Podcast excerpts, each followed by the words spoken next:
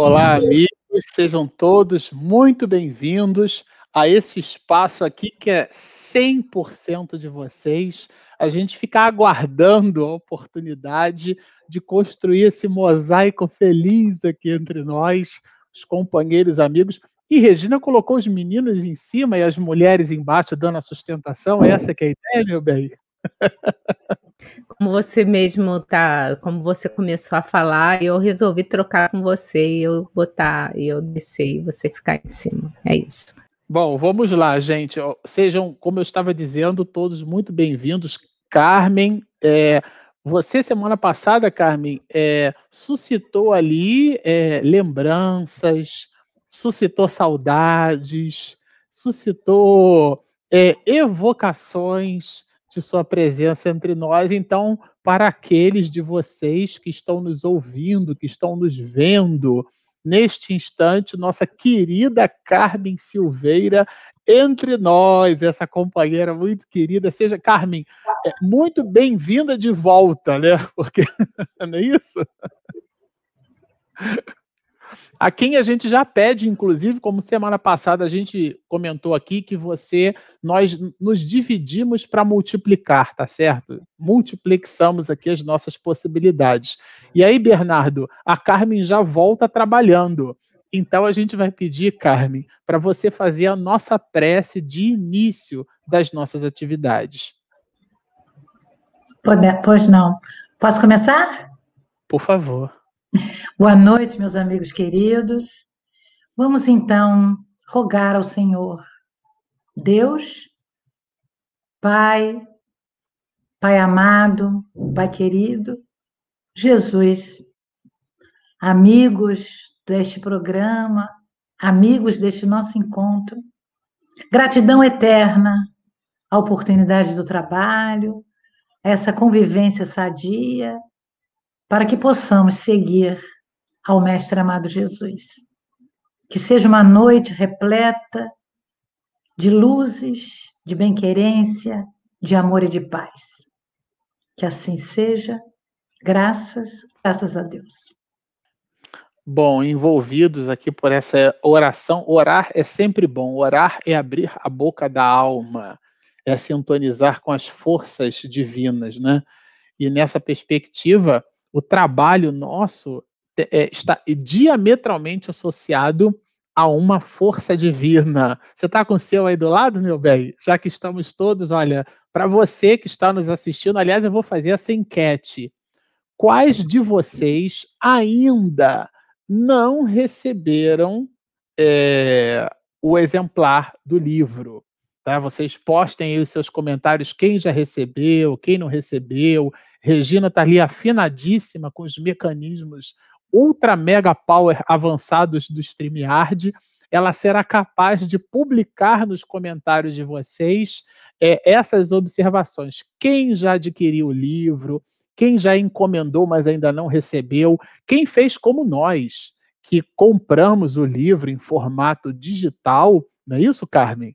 Né? A, gente fez, né? a gente fez isso. Recebemos uma dica é, do nosso querido Bernardo Leitão no dia 1 de janeiro, não foi isso, Bernardo? É... Conversávamos, não foi? Exatamente. Conversávamos sobre esse assunto, Bernardo então deu essa dica fabulosa. O material foi postado pela Mansão do Caminho, pela Leal Publisher, né? É, logo no iníciozinho do ano, logo no dia 1 de janeiro, a gente fez o, a compra do livro é, em formato digital, fizemos a leitura, mas como tínhamos feito a encomenda da obra, a obra chegou depois. Para quem assistiu aqui desde a primeira live, viu a gente fazendo o unboxing do livro, né? Geralmente a gente faz unboxing de eletroeletrônico, aquelas coisas assim, mega é, desejadas. É, o que dialoga bastante com esse livro, né? Mega desejado. Então, nós fizemos um unboxing dessa obra e a gente fica aqui querendo saber de você é, quais é, quais são as suas expectativas, se você já as tem integralmente atendidas, isto é, se você já recebeu o seu livro, se você fez como nós, né, antecipadamente buscou o livro digital, nós quatro aqui fizemos a leitura antecipada da obra, toda ela em formato digital. Em paralelo, nós pedimos também o livro em papel e a gente tem feito o estudo, as marcações é, em modo analógico. Anteriormente, é, o fizemos no formato digital. A gente inverteu, né, Carmen? Não foi isso? A gente começou pelo, pelo digital e depois nós fomos para o analógico. Então, postem aí a as suas questões. A gente quer saber se você já recebeu a obra, como é que vocês estão em termos de leitura.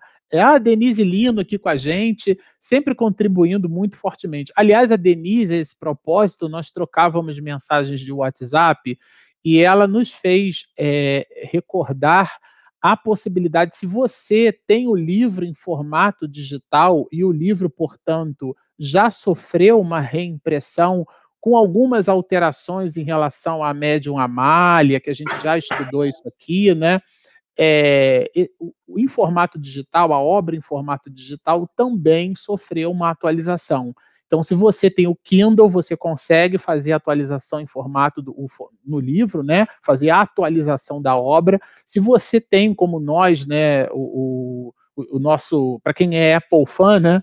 e tem o, o formato aquele antigo e-book, né, que agora chama-se Livros da Apple, o aplicativo Livros, né, é, você também pode fazer a atualização dessa mesma obra e aí, portanto, ter o refresh, né, ter o livro é, atualizado. Falando também de atualizações, nós temos uma grande novidade que a gente já anunciou em episódios anteriores, que é todo esse trabalho nosso aqui, formado, construído ele, né, reconstruído sob o trabalho aí, o esforço hercúleo de minha esposa Regina, em formato podcast. Então, se você, por exemplo, gosta do Spotify e você chegar ali e procurar no rumo do mundo de regeneração, você vai encontrar todas as nossas lives, já estão todas elas publicadas lá, não é isso, Regina? Então, eu estava aqui olhando que além da gente conseguir né, ouvir os áudios né, desse estudo, dessa obra no rumo do mundo de regeneração,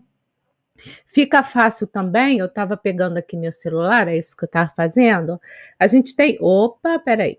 A gente tem um aplicativo vocês estão conseguindo ver? E logo eu botei logo no primeiro estudo o estudo da obra de Miranda, essa obra do rumo do mundo de regeneração. E aí clicando, a gente vai ver tem tem os vídeos e tem agora os podcasts. Então, se vocês, espera aí, porque tá muito branco aqui. Mas se vocês entrarem no aplicativo, vocês vão ver os 10 episódios já publicados da, dessa série, né? Então, a gente está no 11 primeiro e, e aí depois a gente publica quando terminar a live de hoje. Então, publiquei todos os 10, né? Estão todos lá. Então, para quem, né, tá, vai tá no trabalho, vai estar tá em trânsito, quem prefere ouvir, então agora você pode ouvir o estudo dessa obra do nosso canal Espiritismo e Mediunidade, o nosso projeto, através de áudio. Então, pode ser pelo aplicativo, pode ser pelo Spotify, pode ser pelo Google Podcast, pode ser pelo iTunes. Então, é uma, assim, é um leque de possibilidades. Então, não tem mais desculpa para quem não quer estudar, né? Porque passa rapidinho, principalmente quem pega engarrafamento. Aqui em São Paulo tem muito engarrafamento, né? Então, é uma ótima opção para estudar enquanto está no trânsito. Falando de estudo, nós nos despedimos no episódio passado, na nossa live. Aliás, essa é a nossa live de número 11, não é isso, meninos? Isso mesmo. Décima primeira live. Nós teremos um conjunto enorme de lives, porque o nosso propósito, o nosso objetivo é nada mais, nada menos do que estudarmos juntos, juntos, toda a obra. A gente costuma dizer no nosso ambiente profissional que se Jesus Cristo, que podia fazer sozinho, chamou doze, é sinal que ninguém faz nada só. Então o trabalho é em equipe. Então, essa leitura, o estudo dessa obra, nós faremos juntos. E dando continuidade a esse estudo singular, nós nos despedimos no episódio passado falando um pouquinho sobre essa figura augusta, que é nada mais nada menos que o nosso médico dos pobres, Adolfo Bezerra de Menezes. Mas se ela, que não estava presente entre nós, já começa as atividades da live de hoje fazendo a oração, continuará trabalhando e expedindo seus primeiros comentários, não é isso, Carmen? Carmen, fica muito bem à vontade. Fala para a gente aqui é, do que, que efetivamente tratou aqui o doutor Bezerra de Menezes. Dá um banho de loja para a gente aí nesse assunto. Viu? Não sei se não sei se eu vou dar um banho de loja, mas tudo bem, vou falar. Isso, fica à vontade. Meus amigos, é, boa noite. Eu a todas e a todas recebam minha vibração doce de saudade. Vamos começar a falar que nós vamos usar o nosso, os nossos parágrafos 56 a 65. Então, nos coube justamente iniciar a fala de Dr. Bezerra de Menezes.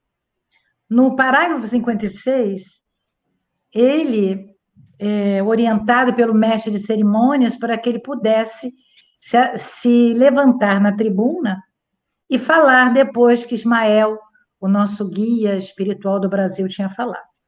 E ele começou assim: Filhos da luz divina, uma bem-aventurança, nos dando bênçãos. Então, nós fomos buscar o apóstolo Paulo, que na primeira epístola aos Tessalonicenses, no capítulo 5, versículo 5, nos diz: Vocês todos são filhos da luz, filhos do dia. Vocês todos, quando ele diz vocês todos, ele está se referindo àqueles que seguem Jesus. Nós somos todos também os seguidores de Jesus. E também o evangelista João, na sua primeira epístola, no capítulo 1, versículo 5, ele vai nos dizer: o próprio Deus é luz o que, é que ele quis dizer com isto, né? Porque a luz, na realidade, é uma, uma metáfora, é uma ilustração que ela nos remete à salvação, à redenção, à alegria e à felicidade. Estar na luz significa sair do domínio das trevas com a ajuda do poder de Deus.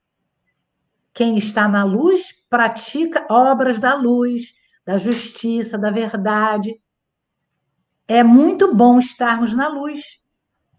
Não é? Então, quando João diz que Jesus brilhava como luz na escuridão, assim também nós, sendo seus discípulos, devemos brilhar.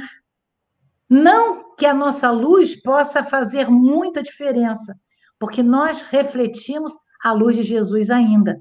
Somos espíritos muito pequenos ainda. Mas Jesus quer e necessita de que sejamos os refletores da luz para gerarmos fachos, transmitirmos luz, como nos diz Mateus, o evangelista Mateus, no capítulo 5, versículo 14. Mas será que nós fazemos isso? Nós todos os dias refletimos luz? Nem sempre. Nem sempre. E no outro parágrafo, Bezerra vem dizendo para nós: Louvado seja o Senhor por todos nós. A humildade de Bezerra é tamanha que ele se apequena para ficar perto de nós. E ele diz: Louvado seja o Senhor por todos nós. Nós fomos buscar no Velho Testamento, Salmos, no capítulo 41, versículo 13, para a gente poder saber que desde o Velho Testamento já existe essa palavra. Porque no Salmos diz: Louvado seja o eterno Deus de Israel para todo sempre, assim seja. Então, nos concitando a mostrar que Deus é o nosso Pai, que Ele é poderoso, é o nosso amigo. No item, ou melhor, no parágrafo 58, o Bezerra fala da natureza, ele fala do silêncio da noite serena. É tão lindo, é tão poético o que ele disse. Como se ressoasse o pensamento de Deus com notas sublimes de amor, compondo a Sinfonia da Misericórdia.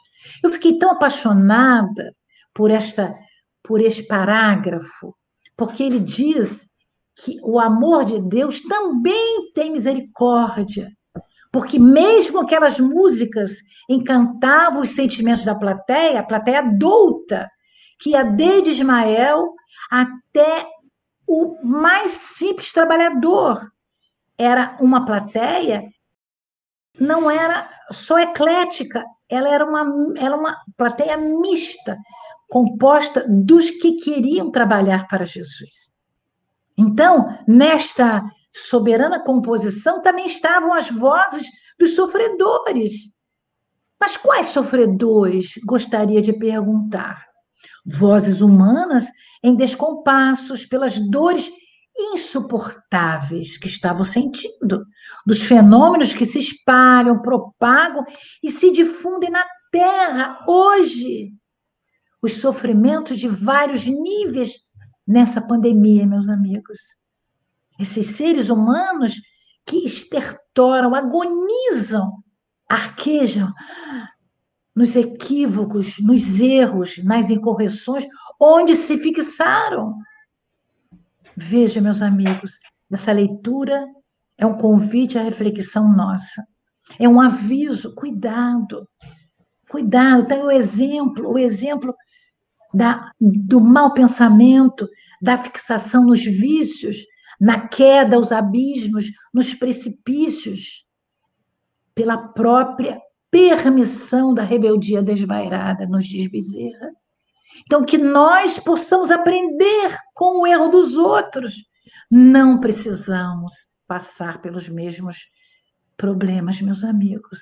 Mas aí nós fomos buscar o nosso querido Manuel Filomeno de Miranda numa obra linda do ano 2005, Entre os Dois Mundos. No primeiro capítulo, Reminiscências e Reflexões. E Miranda, como hoje, em 2005 ele já fala. Assim, seres equivocados convertem a existência numa tormentosa viagem em busca de coisa nenhuma, em ânsias inquietadoras de prazeres e gozos anestesiantes, singrando as águas agitadas da fantasia. E ele fala com carinho, são dignos de compreensão e merecem nosso melhor carinho. Aguardando eles estão o momento que estejam melhor receptivos ao esclarecimento espírita a fim de começarem a viagem do autodescobrimento. Essa viagem, meus amigos, o nosso codificador já nos disse que Santo Agostinho nos concita toda noite mergulhar em nós para saber como é que foi o nosso dia. Esses seres com certeza não fizeram isso. Eles desconhecem esse intercâmbio entre os seres humanos e espirituais tornam-se vítimas espontâneas de mentes perversas ou viciosas que os exploram em contínuo processo obsessivo. Esse é o nosso Miranda querida. Mas, como coadjuvante disso, nós fomos buscar André Luiz Espírito. Vocês sabem que André Luiz e Miranda fazem parte do mesmo cartel, né? de buscas do mundo espiritual, em especial do repórter do além-túmulo. Então, no livro Ação e Reação, que é o nono da coleção da vida do mundo espiritual, nós vamos encontrar que André Luiz fala sobre as consequências de nossos atos, mostrando-nos que o infinito amor de Deus se estende para todos, mas dá-nos a dor que nos auxilia, a dor que regenera, a dor que espia, a dor que faz evoluir. Porque lá ele está durante três anos na Mansão da Paz. A Mansão da Paz é uma casa de auxílio espiritual que se encontra em zonas inferiores mas tem ligações com o nosso lar. É muito mais difícil essa zona do que a zona umbralina de nosso lar. Lá se encontram seres que tiveram muitas repercussões. São seres que têm problemas até no seu corpo perispiritual. Então, os mentores lá são coordenados por Druso, que é o diretor da instituição Mansão da Paz, e também o assistente Silas, que é um grande amigo de André Luiz. E o Bezerra continua falando que existe uma pandemia ultris, porque a providência divina, Deus, atende os apelos dos sofredores que sofrem a necessidade da paz. Por quê? Porque já sofreram muito, eles precisam de paz. E permite que essa pandemia cruel chegue para o despertamento, para que eles possam despertar para o mundo real, o mundo espiritual. Mais uma vez, o apóstolo Paulo vem nos concitar a leitura na carta aos Efésios, capítulo 5, versículo 14. Desperta, ó tu que dormes, levanta-te dentre os mortos, e o Cristo te esclarecerá. Uma beleza, meus amigos. Na realidade, em várias ocasiões, os convites são feitos, os convites divinos passam por eles, são sugestivos, santificantes, mas os companheiros distraídos não ouvem, não sentem, não meditam nessas cenas sagradas dignas de louvor. Rapidamente são relegadas ao esquecimento. O coração não adere, como se tivesse amortecido de sentimentos. Ficam esses seres incapazes de analisar e compreender os chamamentos. Que nós não façamos isso, meus amigos. Que nós possamos ser aqueles despertos. Porque o sofrimento é muito triste. E o Bezerra vem nos falando que por muito tempo eles ficam atulhados, abarrotados de ódio, soberba, de viciações, embriagados dos sentidos. Isso também é muito pertinente para nós, é um grande aviso, porque não podemos nos isentar que um dia podemos falsear, entrar por caminhos indevidos. E ele vem nos falar da cultura que enlouquecia, o complexo de Narciso, o utilitarismo, movimentando reacionários, a luxúria e a anarquia. É uma desordem, porque todos querem ter e não querem ser. E ele vem nos dizendo que todos esses fingiam-se acreditar que a vida é o resultado do fortuito do inimaginável, sem objetivo. Era como se o planeta Terra fosse uma nau fantasma que apareceu no mar do cosmo. Olha que linguagem poética. No fluido cósmico universal, à toa, sem objetivo. Logo, logo, esse planeta se consumiria do nada.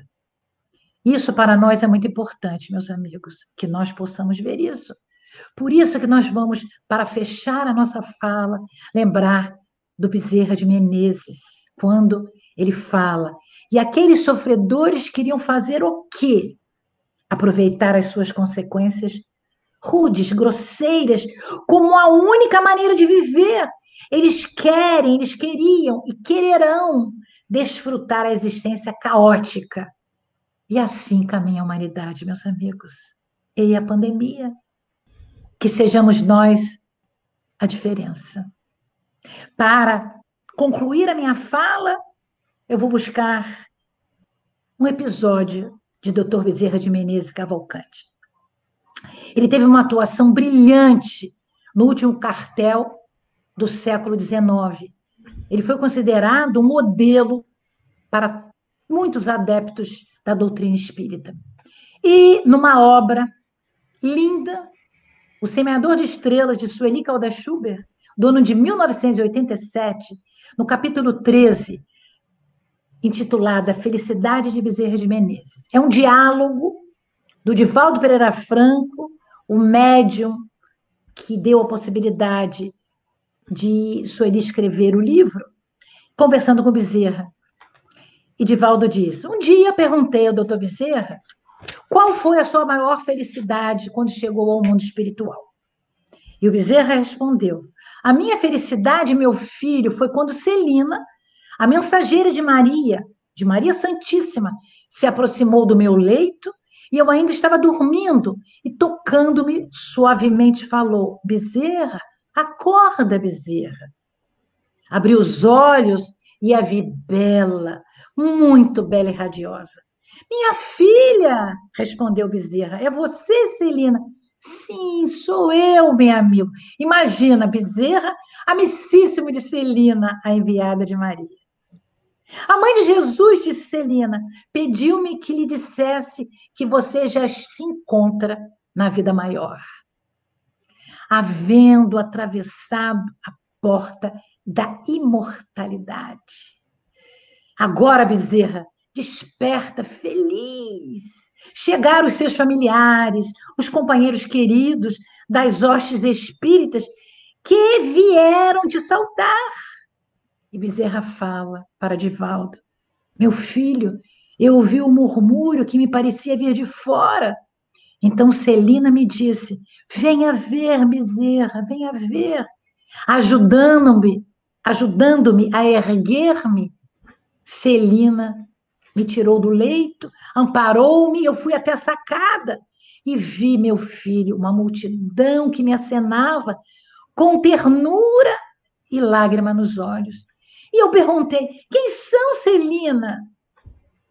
Não conheço a ninguém, quem são? E ela respondeu-me: são aqueles a quem você consolou, sem nunca perguntar-lhes o nome. São aqueles espíritos atormentados que chegaram às sessões mediúnicas e a sua palavra caiu sobre eles como um bálsamo numa ferida, enxaga viva. São os esquecidos da terra, os destroçados do mundo, a quem você estimulou, guiou. São eles, são eles, Bezerra, que o vem saudar. E Bezerra concluiu para o Divaldo: Ah, meu filho, meu amigo, a felicidade não tem lides, não tem limites. Existe, meu filho, como decorrência do bem que fazemos, das lágrimas que enxugamos, das palavras que semeamos no caminho, para tapetar a senda que um dia percorreremos.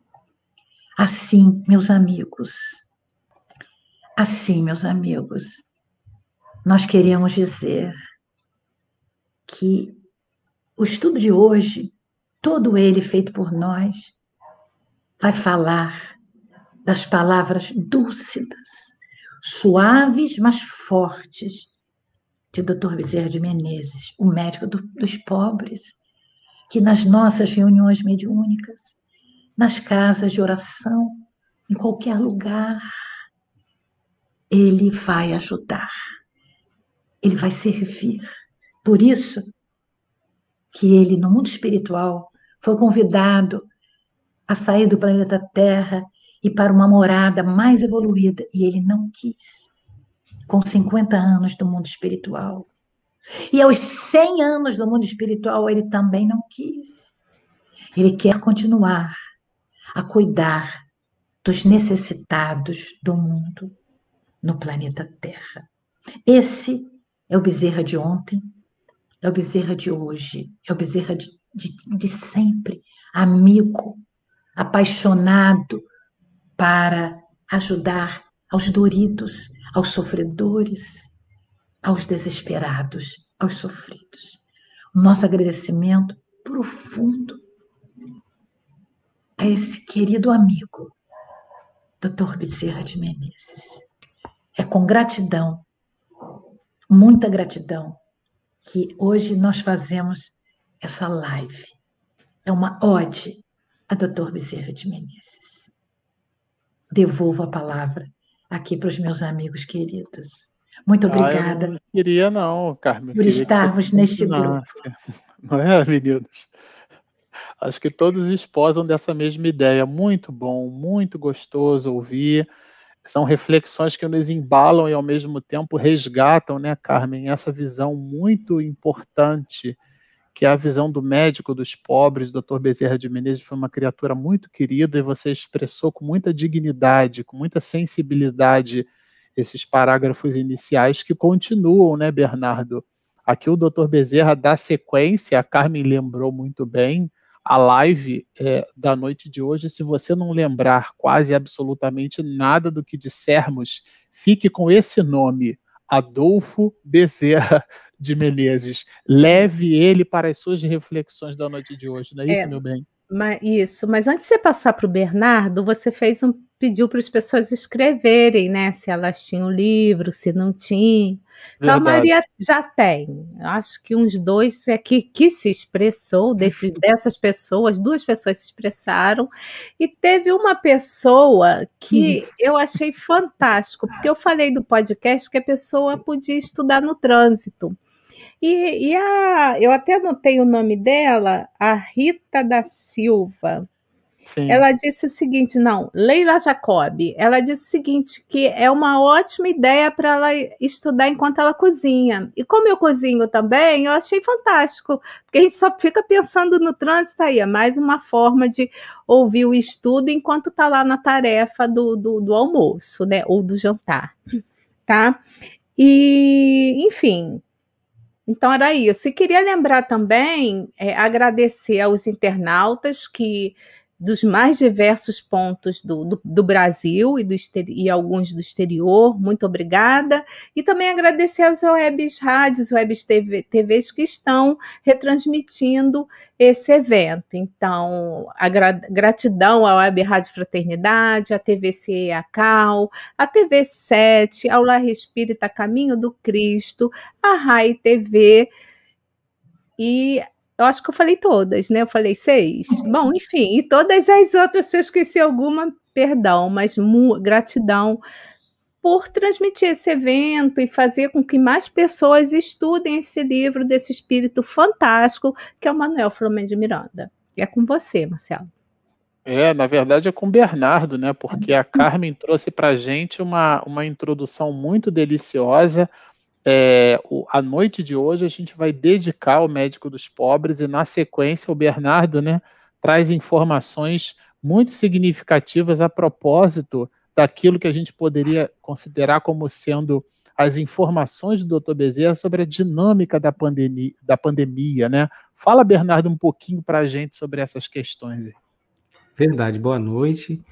É, aí, dando sequência a essa mensagem de Dr. Bezerra, né, fala dele, né, que muito nos emociona, é, eu vou ficar ali, a gente fez uma divisão, né, para que a gente possa tentar abordar o máximo possível nessa live, eu vou ficar do parágrafo 66 ao parágrafo 80, onde a gente vai falar sobre essa, sobre essa questão, né, é, da pandemia, desse, desse trecho que o doutor Bezerra é, começa a descrever, é, e trazer pontos de lucidez para a gente. E começa assim, ele, ele num trecho já começa, né, no trecho da sua mensagem, já começa falando o quanto induzia ao amor e à renúncia das paixões animalizadas tem recebido aceitação indiscutida, enquanto as propostas de saúde moral tombam na zombaria e no descrédito. Então, olha que interessante, falando para nós que a questão de da gente tentar nos melhorarmos, de a gente tentar fazer ter uma saúde moral melhor, caindo em descrédito, em zombaria.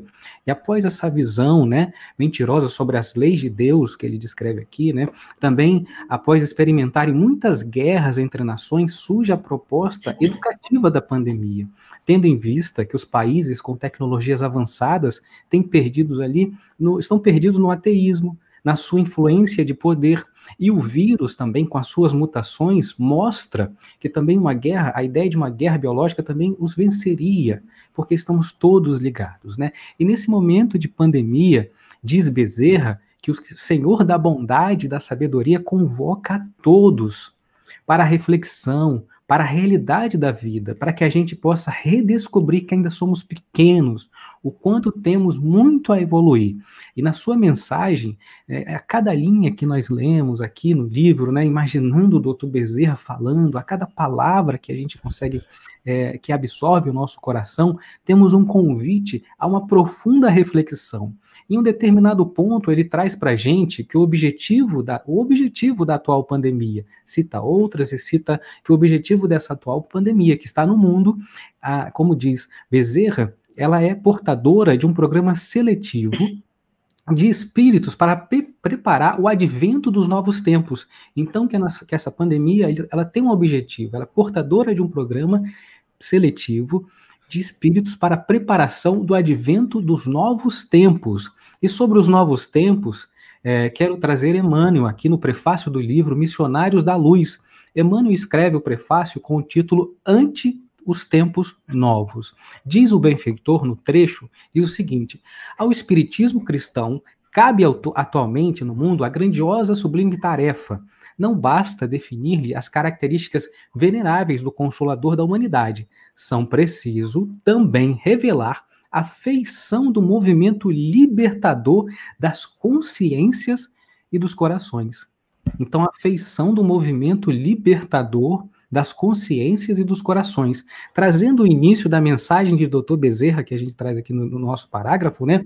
Ele fala dessas coisas, né? Dos valores éticos e morais que passam a ser zombados por muitos e que a tecnologia não está conduzindo é, o amadurecimento do espírito, embora os avanços da tecnologia, né? Então, em todos os tempos, temos tem sido conveniente aos governadores do mundo, aos detentores de poder, que os seres humanos se mantenham então longe da verdade e não pensando por si próprio.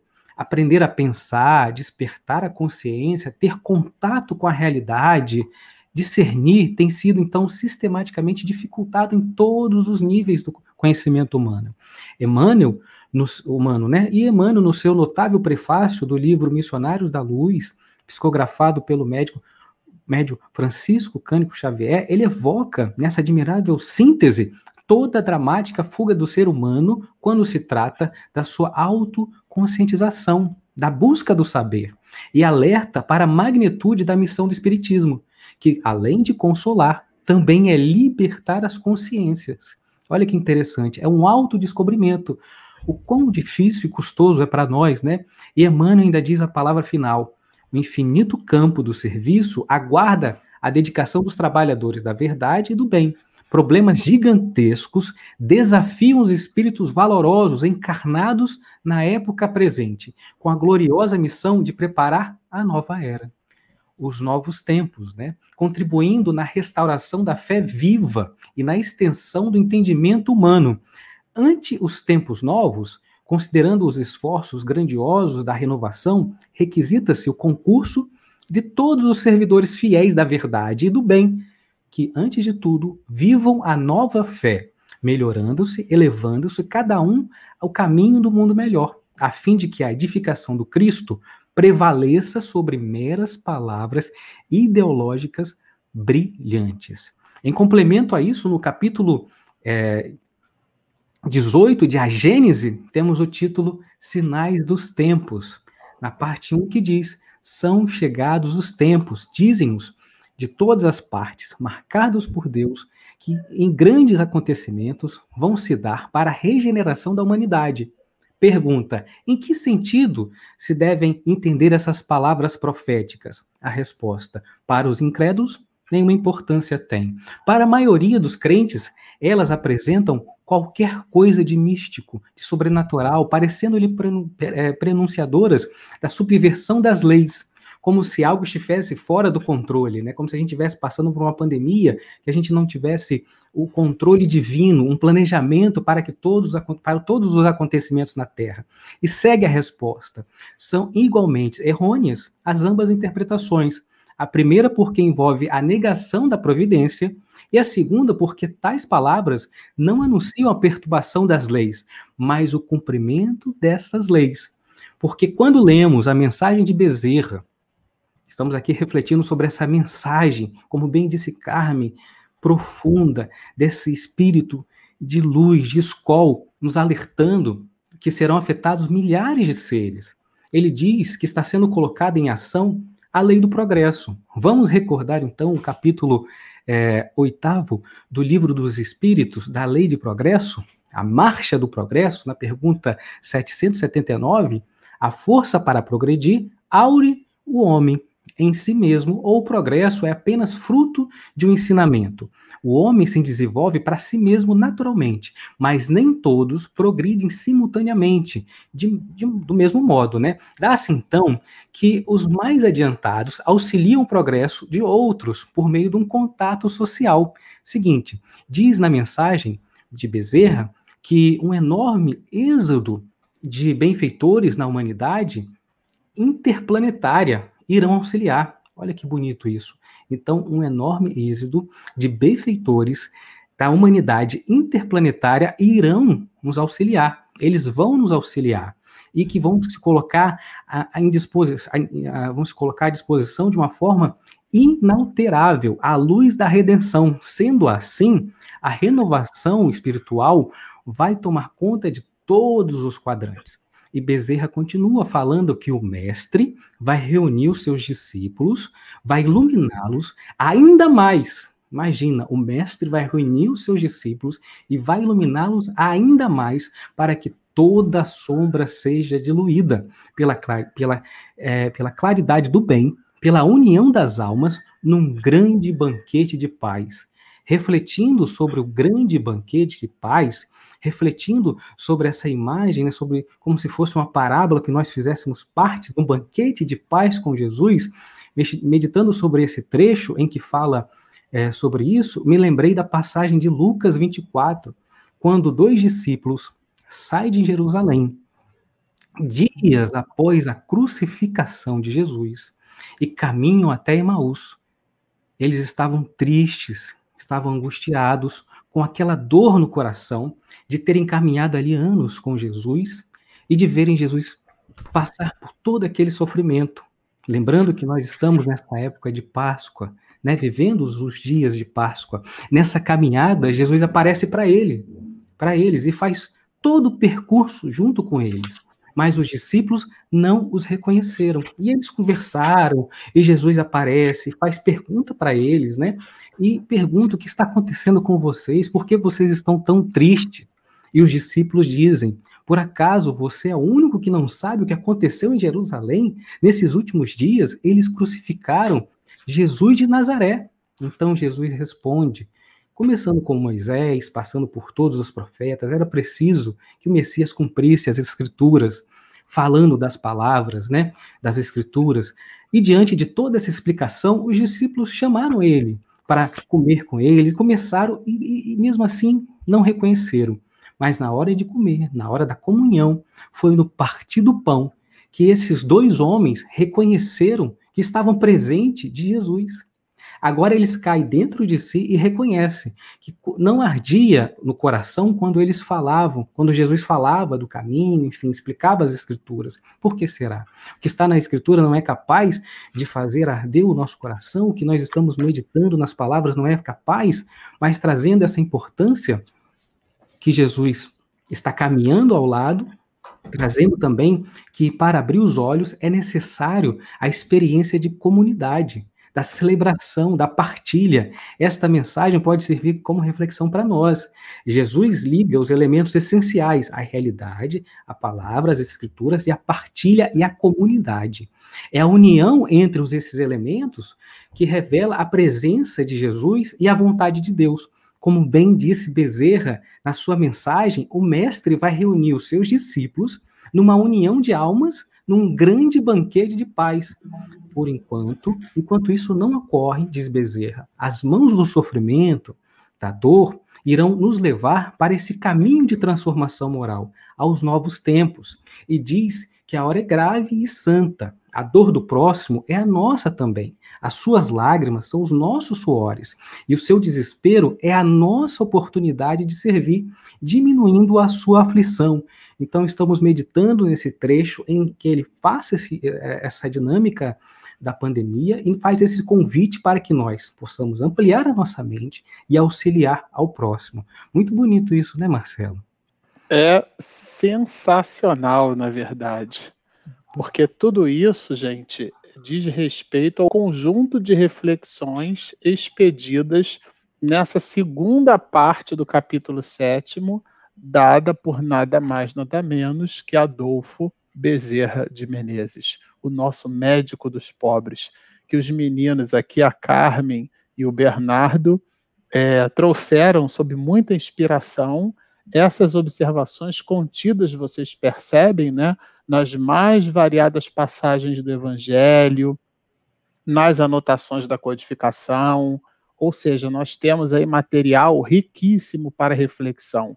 E é justamente, sabe, Bernardo, que dando sequência a esse volume de reflexões que você trouxe, a gente vai encontrar é, justamente dos parágrafos 81 até o 87, que foram os parágrafos que nos couberam, nós fazemos aqui, viu, gente, uma divisão singela do material. A gente se organiza, nós fazemos reuniões semanais e a gente faz uma divisão do material aqui entre nós.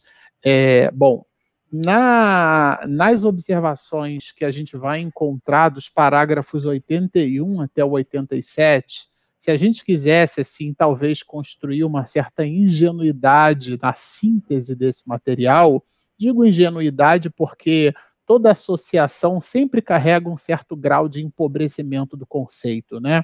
Quando a gente busca é, uma associação, a gente busca a generalização de uma especificidade.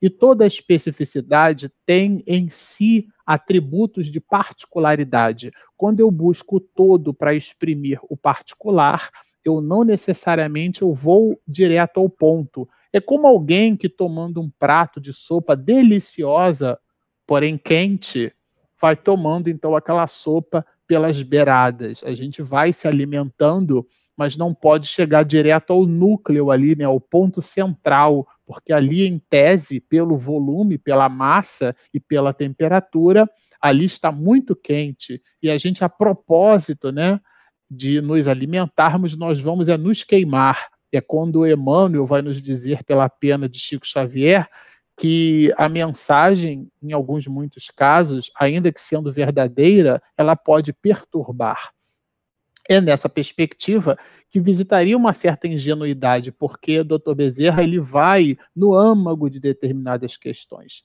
E uma das questões que ele visita o âmago, que a gente retirou aqui para comentar, nós trouxemos aqui dois grandes opúsculos, eu fico sempre inseparável daqui do meu iPad.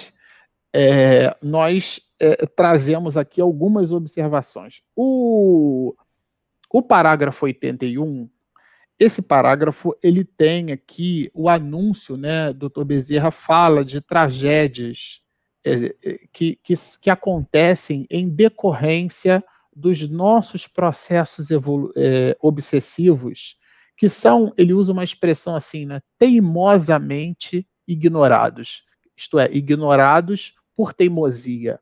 Nós genuinamente, teimosamente os ignoramos, esses processos obsessivos, a, obsess a, a teimosia visita um, ou remete àquelas particularidades da vida infantil, aquela criança fazendo pirraça.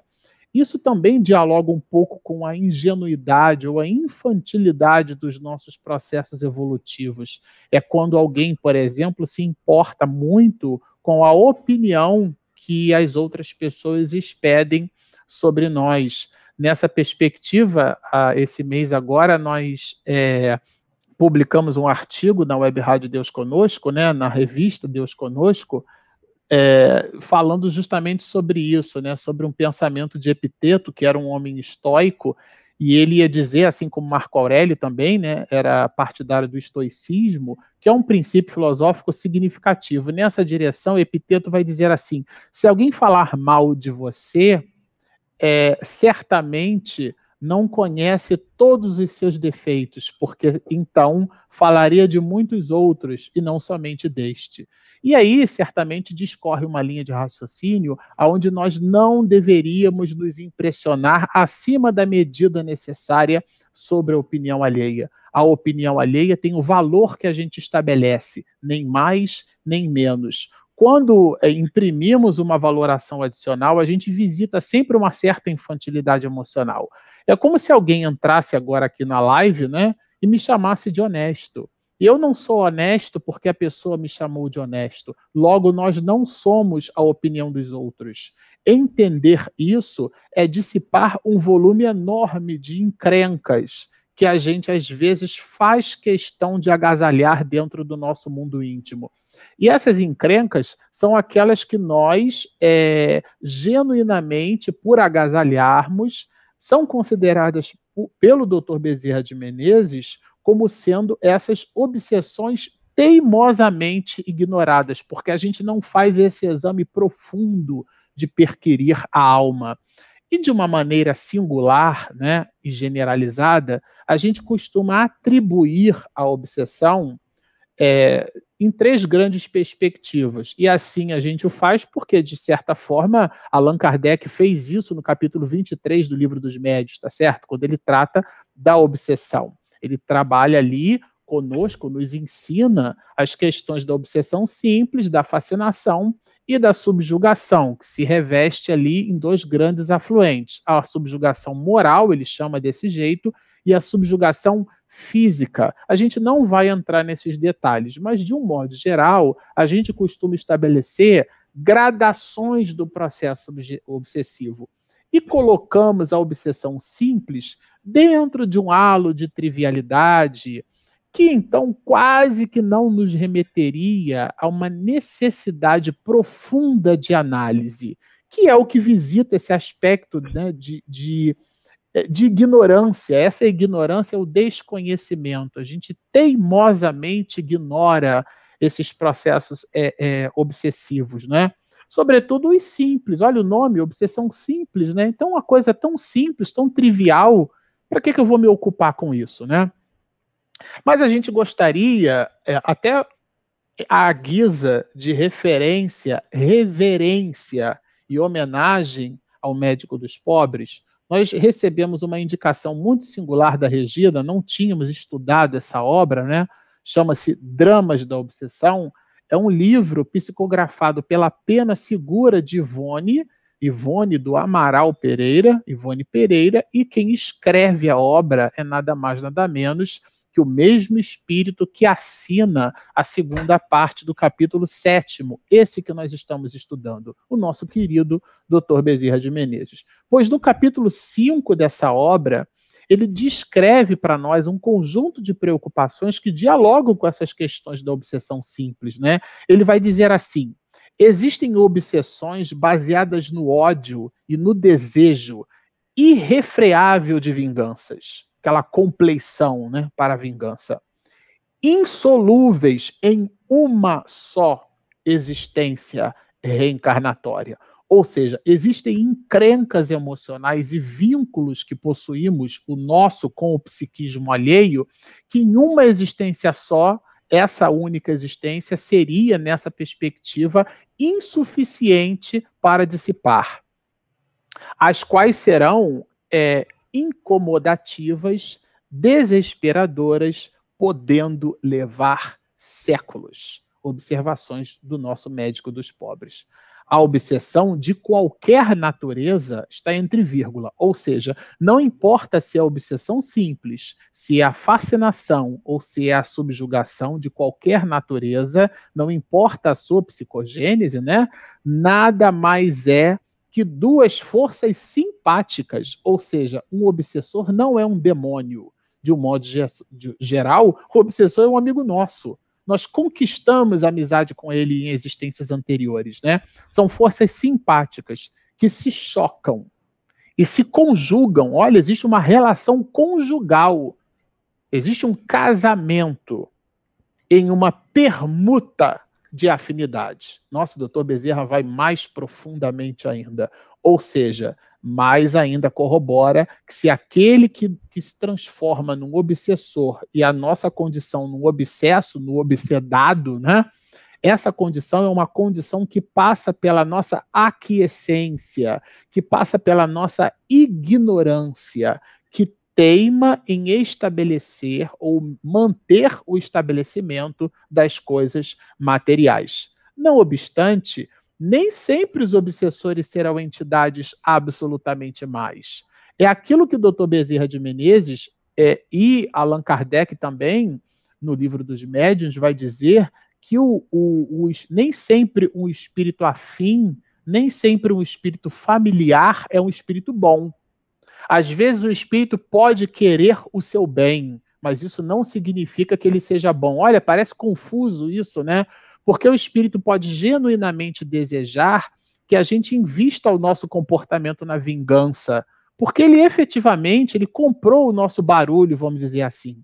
E ele nos incita a dizer determinados impropérios para as pessoas, porque ele se incomodou com aquilo que a pessoa disse para nós. Então, ele é um espírito, sim, familiar, mas não significa que seja um espírito bom. Nem sempre o espírito que quer o nosso bem, esse bem é algo bom. Aliás, Emmanuel, né, ele tem uma proposição nesse sentido, né? Nem tudo aquilo que é belo é bom se, né, nem tudo aquilo que brilha, a primeira noção básica em astronomia que a gente aprende, né? Nem tudo aquilo que brilha no céu à noite é, possui luz própria. Existem atos, astros que são astros iluminados, né? Aquilo que a gente chama de estrela d'alva, na verdade, não é a estrela, é um planeta. A lua brilha no céu à noite, mas a luz não é dela, ela reflete o brilho de um outro astro. Esse sim possui luz própria, é o astro-sol. Então vejam que de, numa determinada perspectiva nós poderemos assim enveredar é, por um certo equívoco, né? Por um certo engano. Então, essas entidades não são absolutamente mais, em alguns, muitos casos.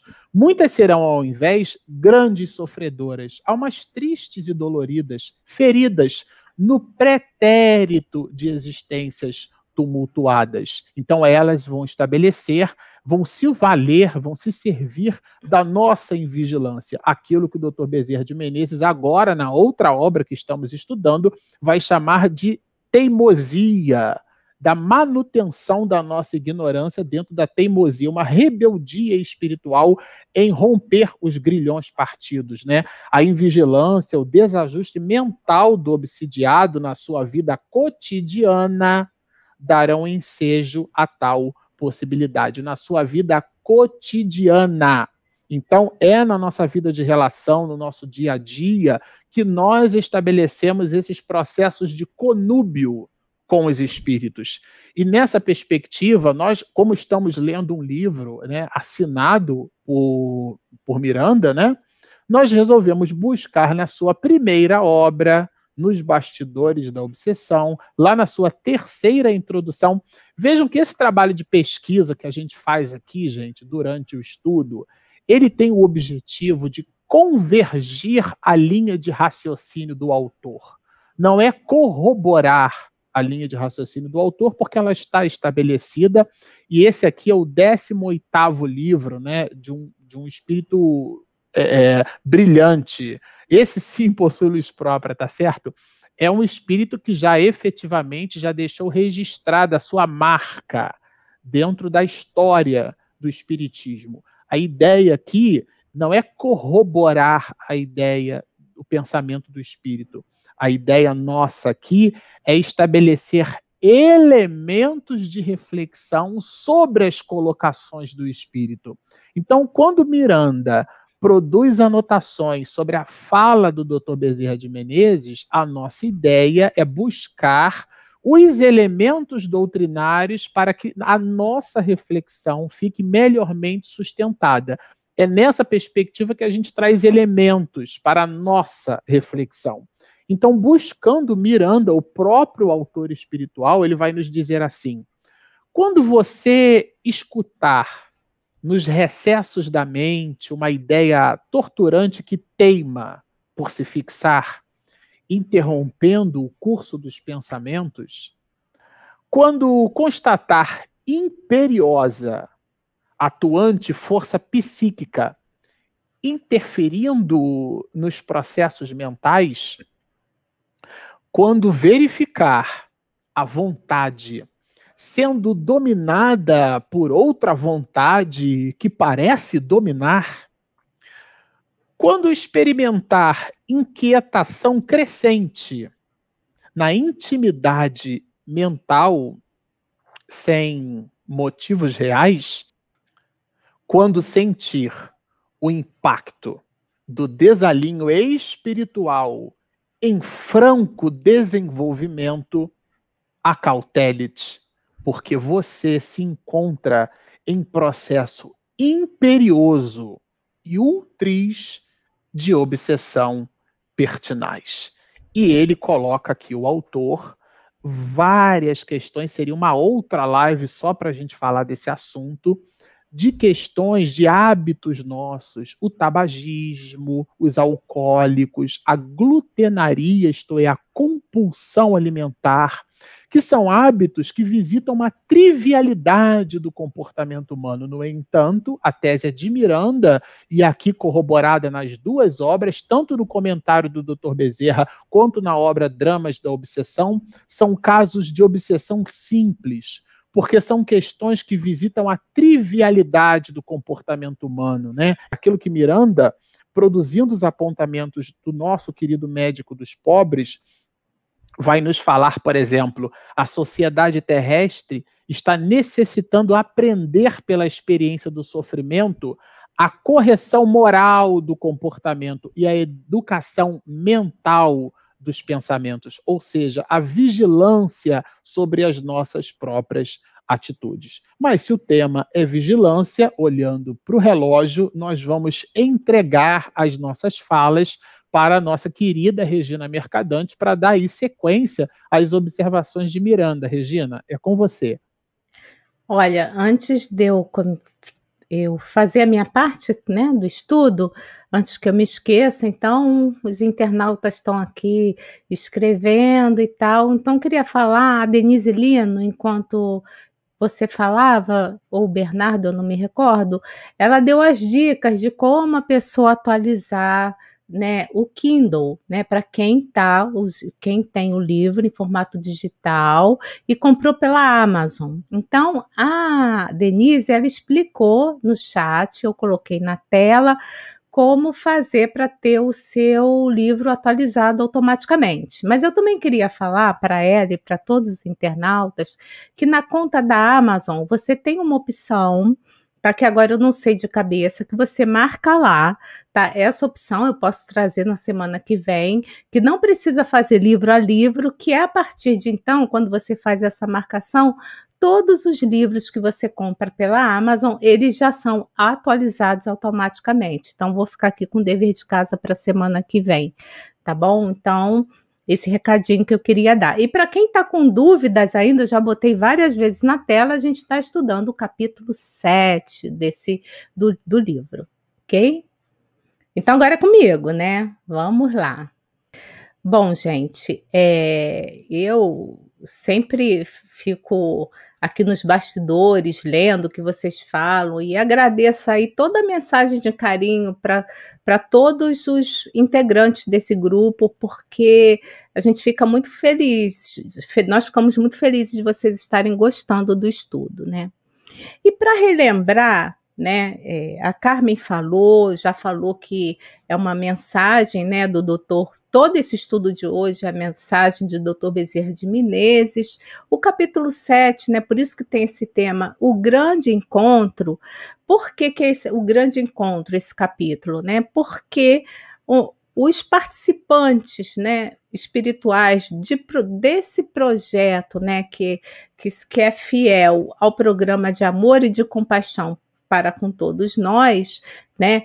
Ele aconteceu numa cidade no sul do país. Então, reuniu todos esses tarefeiros no plano espiritual para ouvir as mensagens né, de consolo, as mensagens do trabalho. E agora, nesse momento, a gente está ouvindo a mensagem do doutor Bezerra de Menezes. E eu fiquei de, de, de, de fazer o estudo do parágrafo 88 a 101, quer dizer, são os últimos parágrafos desse capítulo 7. E logo no, nesse parágrafo, que é o primeiro da parte do meu estudo, é 88, eu fiquei assim muito, eu fiquei até feliz de poder estar tá falando sobre essa parte, né? Porque o parágrafo vai trazer a questão da imunologia pessoal. Então, Miranda fala assim nesse parágrafo: a questão da imunologia pessoal está programada para cada vida tendo-se em vista o seu passado e o programa do futuro ao qual se vinculará. Aí eu fiquei pensando assim, como assim? Imunologia pessoal, né? O nosso sistema imune, né? Por que, que ele tá, por que, que ele quis reforçar isso, né? E aí eu falei assim, eu vou ter que desmembrar um pouco sobre esse tema. E para falar dessa imunologia pessoal, porque umas pessoas elas ficam mais doentes que as outras, né? Enfim, eu comecei, eu quis trazer para vocês em cima da minha visão, né? Vocês podem ter outras, vocês podem estudar de outra forma. Então eu trouxe logo a primeira questão, uma questão do livro dos Espíritos, que é a 872, né? Que está lá na lei da nas leis morais, a lei da liberdade, e assim, é, é um resumo teórico, né, do móvel das ações humanas. E essa questão, eu vou trazer só um pedacinho, ela, ela é bem, bem grande e bem profunda, né, ele fala o seguinte, a questão do livre-arbítrio se pode resumir assim, o homem não é fatalmente levado ao mal, então, o, nenhum homem é, é, tem a fatalidade de ser mal, nenhum ser humano tá? Os atos que pratica não foram previamente determinados. Os crimes que cometem que comete não resultam de uma sentença do destino. Ele pode, por prova e por expiação, escolher uma existência em que seja incitado ao crime quer pelo meio onde se acha colocado, quer pelas circunstâncias que sobrevenham, mas será sempre livre de agir ou não. Aí vocês podem estar pensando, mas o que, que tem isso a ver com a imunologia pessoal? Calma aí, vamos continuar sobre o livre-arbítrio, né? Então, dessa forma, o livre-arbítrio existe para ele, né, para o homem, quando no estado de espírito, né, quando estamos desencarnados, nesse caso aqui, desse contexto, ao fazer a escolha da existência e das provas. E como encarnado, na faculdade de ceder ou de resistir aos arrastamentos a que a todos nos submetemos voluntariamente. Opa, então já está começando a clarear. Então, nós temos o livre-arbítrio e Durante a nossa encarnação, a gente tem a faculdade de seguir com as provas ou expiações, algumas até bem difíceis, e de passar bem. E durante lá o estágio que a gente está no plano espiritual, né, a gente também tem condições, se for possível, né, de escolher alguns de nós, nem todos, as nossas provas. E aí, né, nós vamos entender também que, pelo conhecimento das leis que regem essa natureza moral, a gente está falando, né? A gente pegou a frase imunologia moral, chegar-se-á a modificá-la, como se modifica a inteligência pela instrução e o temperamento pela higiene. Então, o que, que isso quer dizer? Né? Então, de acordo com as nossas ações, de acordo com nossa evolução, de acordo com nosso conhecimento, poderemos tá, é, até a, ajudar a formular a nossa próxima encarnação. Alguns de nós se, conseguem já, junto com os espíritos benfeitores, né, é, é, traçar ali alguma prova que a pessoa acha, acha que, que vale a pena, né? Passar por aquela prova quando estiver encarnados, mas nem, nem todo mundo consegue, tá, gente? Então, essa essa essa liberdade tem a ver essa liberdade de poder opinar tem a ver com o nosso grau evolutivo, tá?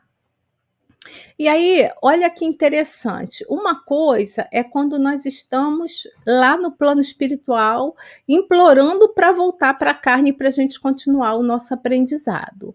Mas quando a gente vem, né, a gente encarna, né, e a gente está nesse corpo de carne, olha que interessante, todo mundo sabe, né? A gente esquece, a gente esquece do, de, do que nós fomos e também das nossas promessas, tá? Para a gente ter uma vida melhor. Quando eu falo uma vida melhor, eu não estou falando só vida socioeconômica, né? Uma vida que vai fazer com que a gente dê saltos, ou então que alavanque o nosso progresso moral, tá? E assim, e dessa forma, né? É, como eu estava falando, existe duas únicas exceções à tese da escolha, que são referidas pelos espíritos superiores. A primeira delas é quando o espírito, em sua origem, não tem experiência suficiente para exercê-la. Então, eu não posso escolher a minha prova porque eu não tenho essa experiência suficiente. E a segunda é quando, por sua inferioridade ou má vontade, Tá? Um não tem experiência, desconhece, e o outro é pela inferioridade. Ele, é, esse espírito, ele não é apto a compreender o que é mais profícuo. Então, dessa forma, Deus pode impor-lhe uma existência sem ouvi-lo, tá?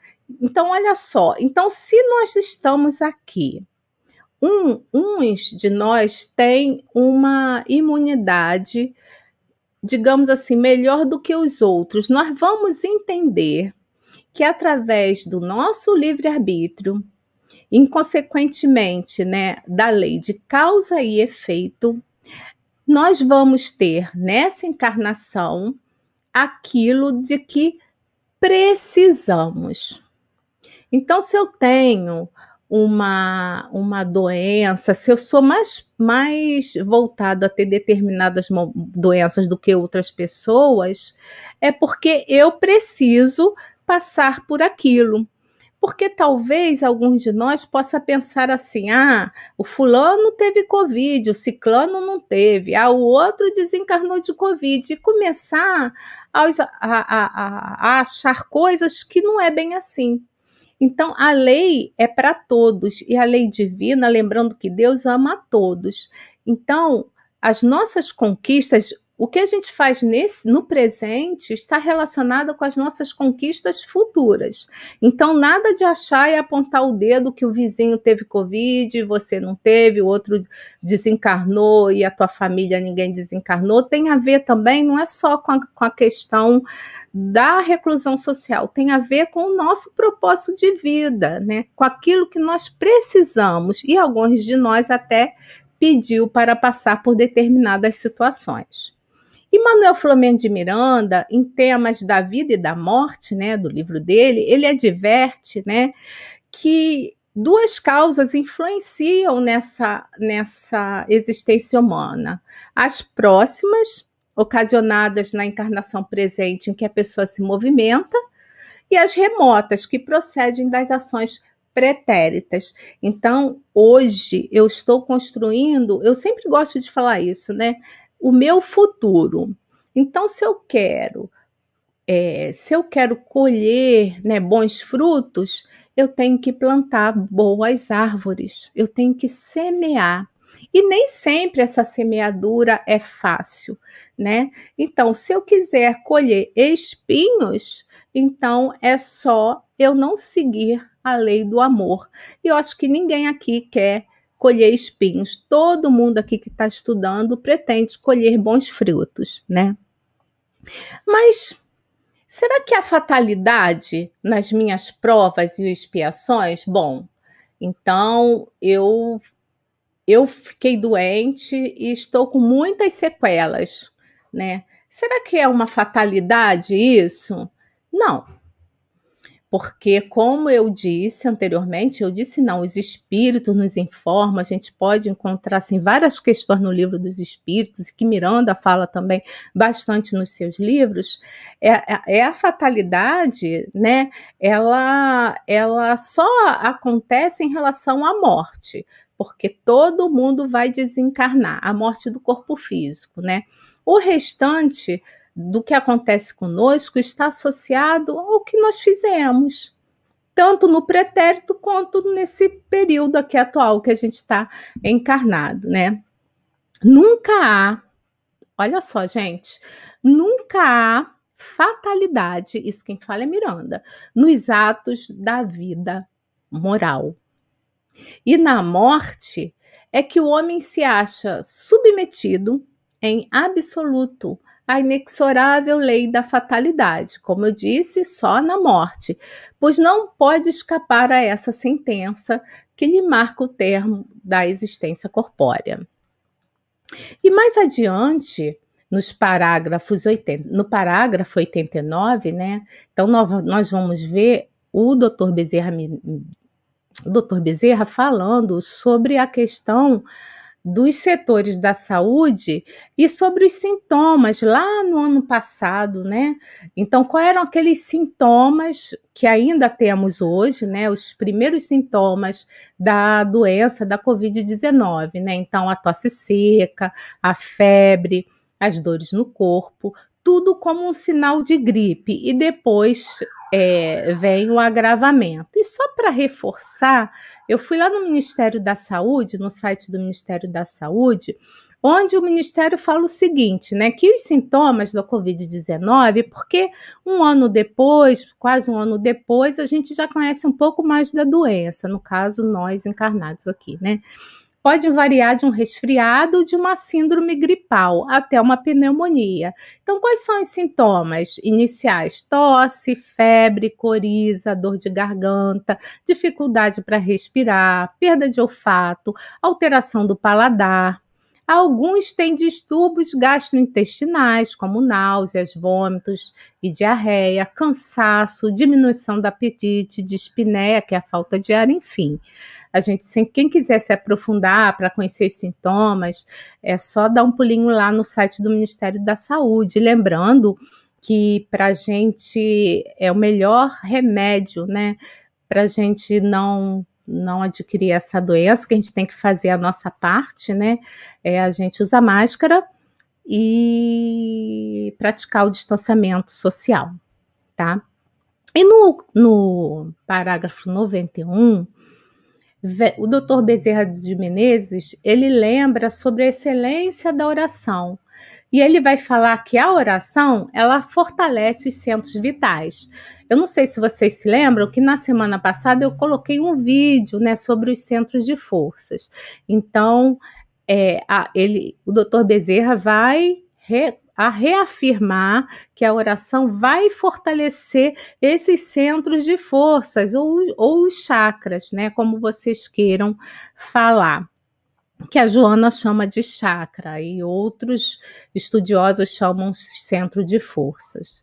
Enfim, e a gente vai encontrar uma mensagem de Jesus em Mateus, no capítulo 6, versículos 5 a 6, né, os versículos. Tu, porém, quando orares, entra no teu quarto e, fechada a porta, ora a teu pai que está em secreto. O que, que Jesus quis dizer quando estiver em teu quarto e fechada a porta, ora o teu pai que está em secreto? Aqui, Jesus quis dizer que a gente tem que a nossa oração ela tem que ser íntima, intransferível, pessoal, olhar para nós mesmos e pedirmos a Deus com sinceridade no coração. Não precisa ninguém ver, não precisa ninguém saber. Então é uma coisa muito íntima, muito nossa, né? E na questão 658 do Livro dos Espíritos, Kardec pergunta: agrada a Deus a prece? Os Espíritos respondem: a prece é sempre agradável a Deus, a Deus quando ditada pelo coração, pois para ele a intenção é tudo. E agrada-lhe a prece, mais adiante, né? Quando dita com fé, com fervor e com sinceridade. Mais adiante, eu vou pular algumas questões para a gente poder encerrar. Na 660, é, Kardec pergunta: a prece torna melhor o homem? A resposta dos espíritos, sim, Porquanto aquele que ora com fervor e confiança se faz mais forte contra as tentações do mal, e Deus lhe envia espíritos bons para assisti-lo. É este um auxílio que jamais se lhe recusa quando pedido com sinceridade. E tem dois pontos importantes né, para a gente falar sobre a prece. Que pedir somente né, não é e não perseverar é esperar por um milagre. Ah, eu quero, eu, eu quero tudo, né? Mas eu não faço nada por merecer. Essa é uma questão. E a segunda questão é que a prece não muda a natureza nem o curso das provações. Então, o que, que acontece? Se você, como eu falei anteriormente, né? Se você tiver que passar por essa provação, você vai passar. Mas a prece, ela vai acalmar os nossos corações, ela vai fortalecer para que a gente passe pela aprovação de uma forma melhor e mais harmônica. E para isso que serve a, a prece, né? E no, na questão 661, os espíritos eles falam um trechinho, né? Ele fala, eles falam que as boas ações são, a me, são melhor do que a própria prece, né? São a melhor, não melhor que a própria prece, desculpa. As boas ações são a melhor prece, porque os atos valem mais do que as palavras. E também trouxe uma mensagem de Jesus, né? Pedir, dar-se-vos-á, buscar e achareis, batei e abrir-se-vos-á. Está em Mateus, capítulo 8, versículos 7. E agora, realmente, para encerrar, que eu estou pulando aqui um monte de coisa, né? Em Atos, né? Nós vamos ver em Atos dos Apóstolos, do capítulo 19, 19 11 e 12, é, uma passagem, né? Uma, uma frase né, do acontecimento, do, do que o Paulo, do, de Paulo. E Deus, pelas mãos de Paulo, fazia milagres extraordinários, a ponto de levarem aos enfermos lenços e aventais do seu uso pessoal, diante dos quais as enfermidades fugiam das suas vítimas e os espíritos malignos se retiravam. E aí, lembrando né, que, que o Bezerra, o doutor Bezerra, vai falar também do passe magnético, né? Que esses fluidos que nós, quando a gente aplica um passe, que também pode ser em forma de um abraço, de um bem-querer, de uma prece a um amigo, né? De uma, de uma, enfim, de uma boa vibração, ele tem origem no fluido cósmico universal, tá? Que e aí nós temos o fluido vital. E esse passe é transfusão de energia. E ele pode ser transmitido de indivíduo para indivíduo. E aí nós vamos ver que essa transfusão de energia ela vai realmente, se tivermos merecimento, alterar o campo celular Tá? A gente pode ver isso com mais profundidade no livro Nos Domínios da Mediunidade, no capítulo 17. Então, o passe é o equilibrante ideal da mente, apoio eficaz de todos os tratamentos. Isso quem fala um trechinho também é o Jacob de Mello no livro Passe. E continuando, né, a gente vai pular os parágrafos, né? Doutor Bezerra, ele no, no, no parágrafo 93, ele fala para que, que nós devemos nos vincular a Jesus, que é o divino médico das almas, e os seus mensageiros, né, que estão vinculados à enfermidade da caridade. Então, nós devemos nos unir a eles, nos mentalizar sempre, né? Pedindo ajuda desses bons espíritos e principalmente a Jesus, o nosso grande mestre, o grande médico das almas. E para encerrar, agora sim, né? É a mensagem de Paulo em Coríntios, capítulo 13, versículos 4 a 7. Ele fala o seguinte, né? Nessa carta aos Coríntios, né? O Paulo o amor é paciente, o amor é bondoso, não inveja, não, som, não se vangloria, não se orgulha, não maltrata, não procura seus interesses, não se ira facilmente, não guarda rancor. O amor não se alegra com a injustiça, mas se alegra com a verdade. Tudo sofre, tudo crê, tudo espera, tudo suporta. Então, acima de tudo, né, nós temos esse remédio para nosso corpo e para nossa alma. Amem, amem a todos indistintamente, como Jesus assim o fez. E com certeza a gente vai passar por essa pandemia de uma forma muito mais tranquila, muito mais consciente e com muita paz no coração. É isso que eu tinha que dizer para vocês. Desculpa aí que eu vi que eu passei bastante tempo. O Deus Cronos é sempre é. um Deus muito vigoroso, né?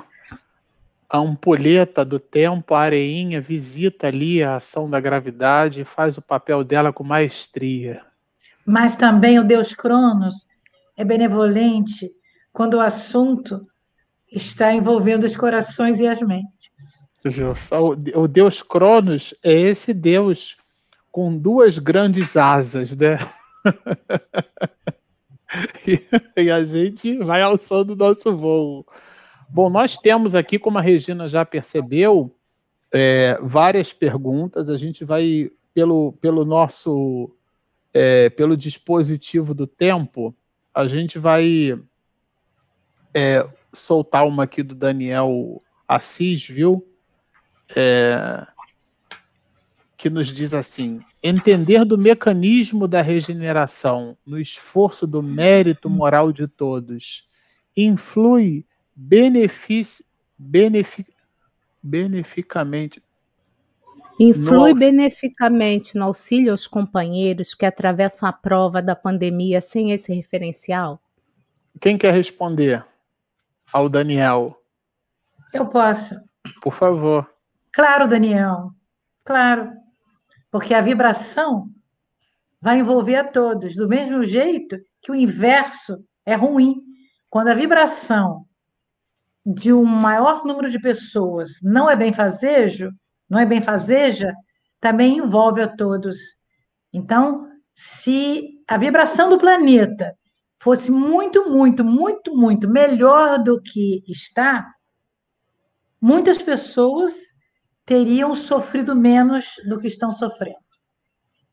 Porque é, o bem, o bem cobre a multidão dos pecados nossos e daqueles outros próximos que também podem absorver dos fluidos de bem-querência, de amor e de paz. É, tem uma pergunta aqui Regina, mas pelo merecimento, pode-se não passar por uma expiação ou amenizar, você não acha? Sim. É, a expiação você tem que passar, não tem jeito. A expiação você tem que passar. Mas ela pode ser mais amenizada de acordo com as suas boas, boas ações. Mas vai passar por aquilo, né? Algumas provas podem até também serem suspensas no sentido de que se você já aprendeu, não precisa passar pela prova, mas expiação não tem jeito, você tem que passar. Mas, enfim, falando aqui da Glícia Marli, eu anotei porque eu vi que era bem do início, eu ia perder a referência aqui da tela. Ela perguntou no, no, às 8 e 3 E aí é para você, Marcelo. Quem ainda não despertou é como se vivesse o niilismo, ou mesmo um filósofo, uma filosofia materialista? Quem é, ainda é, não despertou, ela vive o niilismo? É, então, é, o que, que acontece?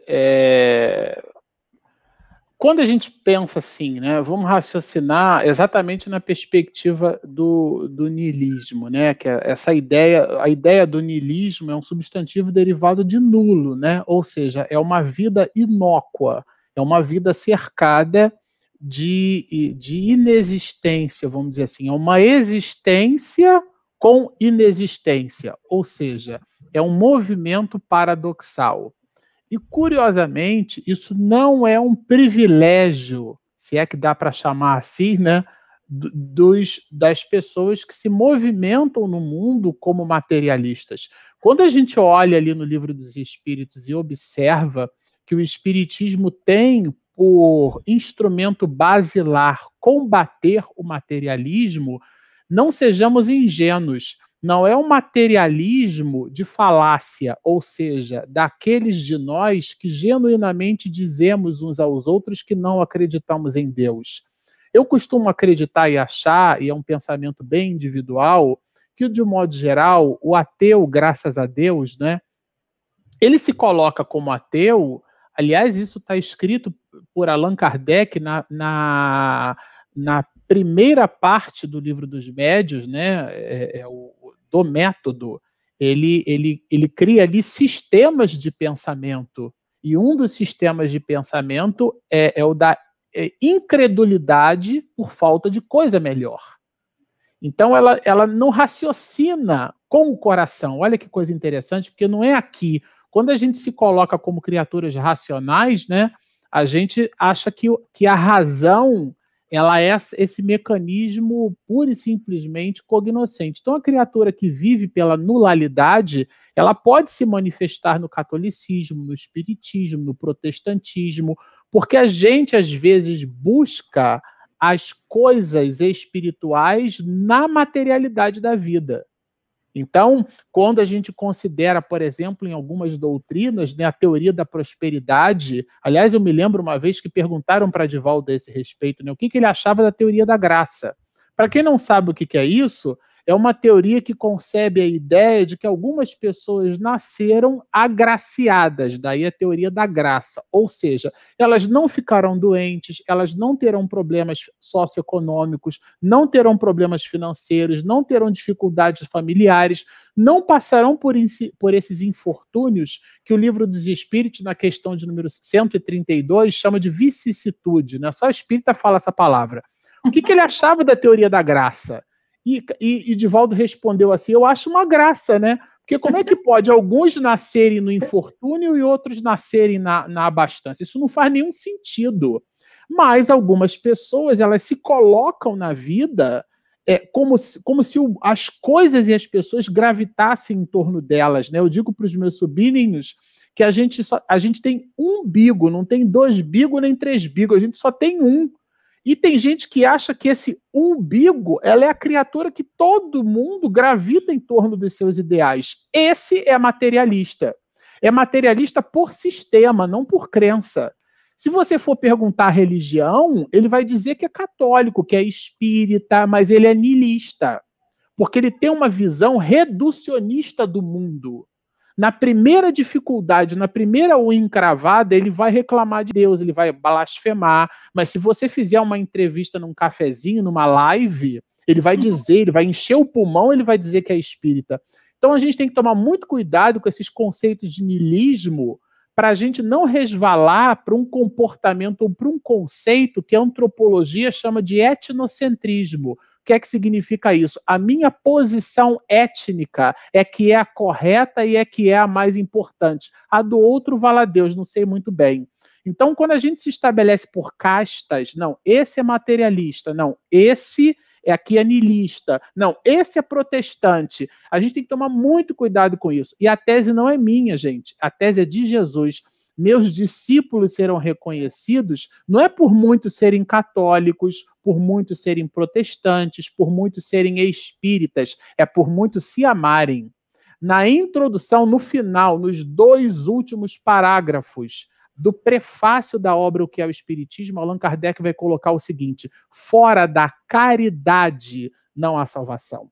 Isso está escrito na obra O que é o Espiritismo, lá no final da, do primeiro diálogo. Depois ele coloca no Evangelho segundo o Espiritismo, no capítulo 15, né? Não é fora do Espiritismo não há salvação, não é fora da igreja não há salvação, nem é fora da verdade, é fora da caridade. Então é o que a gente faz em favor do outro. Às vezes a criatura ajuda genuinamente ao próximo e você perguntar para ela se ela acredita em Deus, você, ah, não tenho muita certeza não. Porque o importante para ela é servir. O importante para ela é fazer o bem. O importante para ela é não ter essa visão nilista, essa visão reducionista. Aonde tiver uma ação de caridade, essa pessoa ali estará. O resto, gente, é só exegese. O resto é só título. Bom, essa pergunta aqui, que foi às 8 e 3 é para o Bernardo 8 e 19, eu estava vendo o horário. Na fala do Bernardo, tá no, eu até anotei, tá, Bernardo? Parágrafo 72, para te ajudar. Bezerra informa que a pandemia tem por momento a seleção para a nova era. A pergunta é, é esses que ficarem, qual a responsabilidade, quer dizer, qual a responsabilidade destes que ficarem? Vamos lá. É, ele diz assim: o advento vai preparar para o advento dos novos tempos, né? Então ele fala assim: a semelhança de pandemias anteriores e fala dessa do objetivo dessa atual pandemia, que ela é portadora de um programa de seletivo de preparar o advento dos novos tempos. E aí fala dessa questão da que vão ser que serão afetados milhares de vidas, mas que tudo está é, tá ali de acordo com a lei de progresso. Né? Então, se a gente está estudando e vendo é, esse caminho, a gente está caminhando para isso, o que, eu, o que eu quero entender assim, é os espíritos que ficaram, que ficaram no mundo espiritual, que ficaram no mundo material, eu não compreendi assim. Os qual ficarem, a... eu entendi que é os que ficarem no planeta, né? Ah, tá. A gente que vai ficar aqui, vamos dizer assim, os espíritos que ficarem no planeta Terra, que não forem exilados, então, mas independente e... do plano espiritual, a gente tem a missão de contribuir para que a gente continue aprendiz... esse aprendizado para essa, esse aperfeiçoamento moral. Porque, assim, a gente está indo, a gente está caminhando para o mundo de regeneração, a gente não está caminhando para o mundo ditoso, a gente não está caminhando para o mundo é, de, de espíritos perfeitos, ainda, ainda há ainda haverá a presença de muita dificuldade no trabalho. É, Brinca-se muito, né, de forma até leve, que quando os espíritos dizem assim, são chegados os tempos, esses tempos não são uns tempos curtos, né, são bastante tempos, né, então a gente tem que ter muita calma, que o trabalho ainda é muito longo, mas os espíritos que aqui se vinculam a esse planeta Terra, de coração, tem um trabalho de continuar, é, de continuar a se evoluir, a, enfim, a, a, colocar como meta essa evolução moral, né? Que a gente possa diminuir a, as dores do outro. Então, assim, ainda haverá muita dor. Então, que a gente possa contribuir auxiliando o, o próximo e a si mesmo, né? Acredito que esse é o caminho que a gente vai ter que continuar batalhando se estamos aqui vinculados ao planeta Terra. Bom, falávamos do nosso amigo, do nosso Deus Cronos, né? Que está conosco aqui em todas as lives, amparando a cronologia dos fatos, e aí, por esse mesmo motivo, a gente vai buscar encerrar as reflexões da noite de hoje, agradecendo a você que está sempre conosco nesse estudo. A gente reforça que nós temos agora é, todo esse material nosso em formato podcast. A Regina fez um trabalho excelente em é, retirar o áudio das nossas lives e publicar nas mais variadas plataformas. Você vai encontrar todas essas reflexões que a gente vem produzindo aqui nas nossas lives, né, no nosso canal do YouTube, Espiritismo e Mediunidade, você encontra em formato podcast, disponível lá no Spotify, disponível no iTunes, e você pode também encontrar esse nosso material em qualquer leitor de feed RSS de podcast que você preferir. Fica então o convite. Para a gente encerrar as atividades da noite de hoje, eu vou pedir a Regina para fazer a nossa prece de encerramento. É, eu queria lembrar que quarta-feira, agora, antes da prece, 7 do 4, primeira quarta de todo mês, a gente tem o aulão da mediunidade, né? Então, nós temos já publicados 97 episódios do Livro dos Médiuns, e uma vez por mês, o Marcelo faz o condensado de alguns episódios. Então, é a nossa quarta live do aulão imperdível, próxima quarta, às 7h30. Vamos orar. E assim, com essa fala maravilhosa do estudo de hoje, a fala do Dr. Bezerra de Menezes, o médico dos pobres, nós queremos pedir não só a ti, mas a todos os amigos que estão nessa jornada de fazer a caridade a todos nós, a Jesus, o nosso médico maior. Pedimos então a vocês para que ampare a todos nós, principalmente aqueles que estão nesse momento nos hospitais, vivendo as doenças, aos seus familiares que nesse momento estão preocupados. Então, nós pedimos pelas famílias de todos os planetas, de to desse planeta e de todos os países. ampara por misericórdia a todos nós e permita que, através do estudo, do conhecimento, possamos cada vez mais nos melhorarmos e tornarmos pessoas, consequentemente, mais felizes. Muito obrigada por tudo. Que assim seja. Graças a Deus.